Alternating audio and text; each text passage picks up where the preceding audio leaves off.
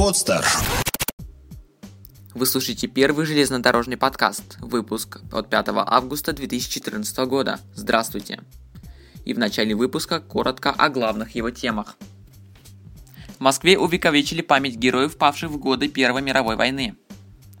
180-летие первого отечественного паровоза отметили в подмосковной Щербинке. Между Москвой и Санкт-Петербургом начал курсировать сдвоенный Сапсан. Дирекция тяги впервые вручила высшую награду подразделения.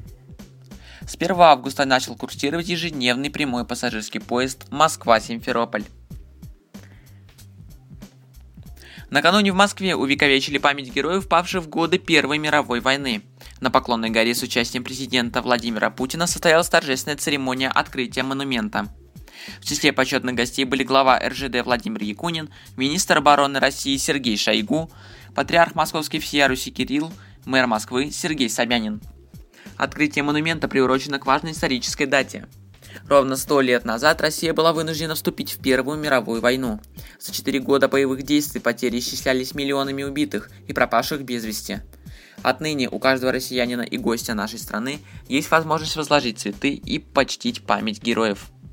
Вот что говорит Владимир Путин, президент Российской Федерации. Цитата. В мировой истории так много примеров, какой страшной ценой оборачивается нежелание слышать друг друга, попрание чужих прав и свобод, законных интересов в угоду своим интересам и амбициям. Неплохо бы научиться смотреть и считать хотя бы на шаг вперед. Человечеству давно понять, давно, давно пора понять и принять одну из самых главных истин. Насилие порождает насилие а путь к миру и процветанию слагается доброй волей, диалогом и памятью об уроках прошедших войн, о том, кто и зачем их начинал. Памятник воинам Первой мировой не только дань великим подвигам. Это предостережение о том, что мир хрупок, напоминание всем нам об этом. И мы обязаны беречь мир, помнить, что самое ценное на Земле – это мирная, спокойная и стабильная жизнь. Светлая память героям Первой мировой войны. Слава русскому оружию и нашему солдату-герою. Конец цитаты. Монумент установлен между Триумфальной аркой и Центральным музеем Великой Отечественной войны. Памятник состоит из двух элементов – скульптуры русского солдата, прошедшего войну и ставшего георгиевским кавалером, и многофигурной композиции, олицетворяющей флаг Российской Федерации. Через плечо солдата перекинута скатка шинели, а его грудь украшают георгиевские кресты. Общая масса памятника вместе с постаментом составляет около 100 тонн. Это работа победителя конкурса на лучший проект памятника, председателя правления Союза художников России Андрея Ковальчука. Также в этот день, 4 августа, сухопутные пароходы от первого до последнего. 180-летие первого отечественного паровоза отметили в подмосковной Щербинке. Парад техники совместно сместили с выступлениями артистов – Сотни гостей из российских железных дорог, профильных министерств и ведомств, а также Государственная Дума Российской Федерации наблюдали за ярким театрализованным представлением. 1834 год. Царская Россия. Время балов, дуэлей и промышленного переворота. В этот год изменилось понятие о времени и пространстве. Вот он, виновник этих изменений. Первый паровоз созданный отцом и сыном Черепановыми на уральских заводах промышленника Демидова. Вот как о нем писали в то время. Цитата. Пароходный дилижанец Черепановых может тащить до 200 пудов тяжести и бежать от 12 до 15 верст в час, без помощи лошадей. Простейшая по современным меркам машина положила начало, начало эпоры паровозостроения в нашей стране. Владимир Жириновский, член Государственного совета Российской Федерации, руководитель фракции ЛДПР в Государственной Думе Российской Федерации, высказал свое мнение – Цитата. «Все наше детство прошло. Мы видели, как эти паровозы пыхтят по всей стране. И скорость приличная была. Мы видели, как их заправляли ночью. Это большой столб воды. Это уголь. Чумазые кочегары бросали в топки паровозов». Конец цитаты. Ностальгии у зрителей пробуждали 10 отреставрированных паровозов, иллюстрирующих разные вехи развития нашей страны. От самого известного представителя паровозной тяги «Овечки» до последней паровой машины серии «ЛВ». Сегодня на ходу на сети железных дорог страны остаются 140 паровых машин. Фактически все они отреставрированы силами мастеров-восстановителей локомотивных депо «Подмосковное», Петербург сортировочный Московский и Тихорецкая. Более того, на днях в российских железных дорогах решили сохранить еще 260 паровозов. Таким образом, их число увеличится до 400. Вот что говорит Владимир Якунин, президент ОАО РЖД. Цитата. «Я очень доволен, что мы сохранили этот парк. Будем его сохранять и дальше. И что у нас есть возможность показать эти, эти исторические раритетные машины. Вот на таком прекрасном собрании». Конец цитаты. Напомню, что в первый день на выставку можно было попасть только по специальным приглашениям, но второй и третий день августа сюда на экспериментальное кольцо в Ниже, в Щербинке может пройти любой. И совершенно бесплатно познакомиться с уникальными образцами паровой техники. К другим новостям.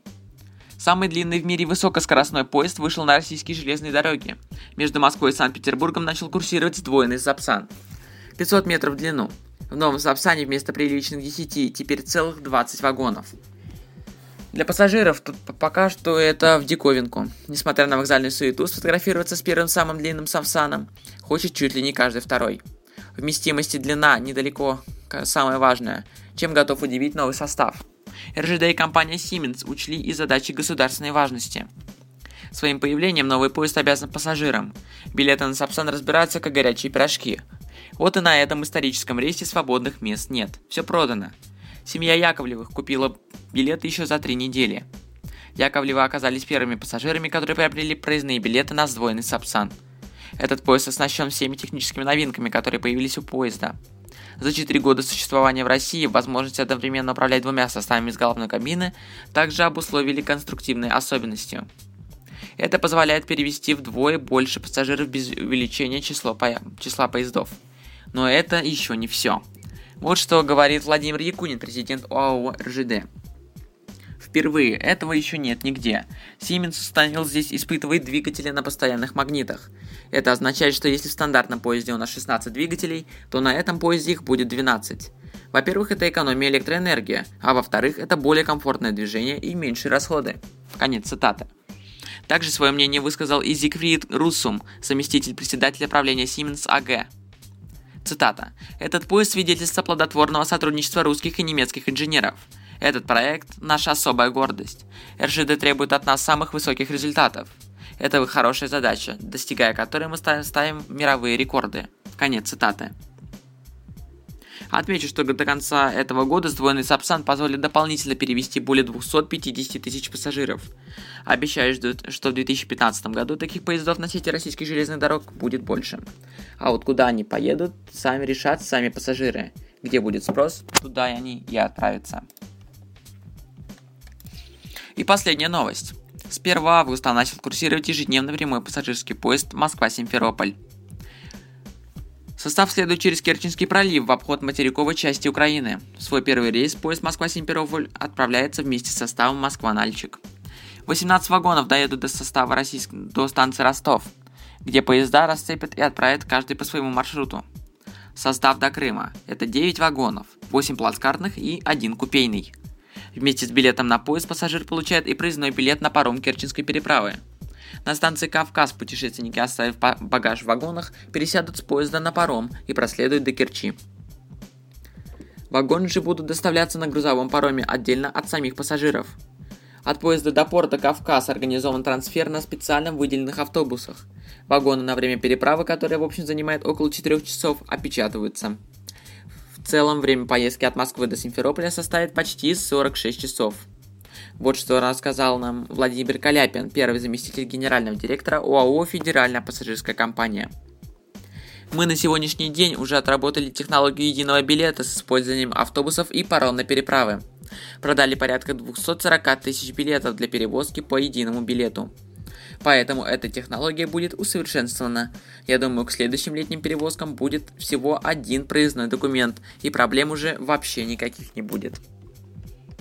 На этом мы завершаем наш выпуск. Спасибо за внимание и удачной пути.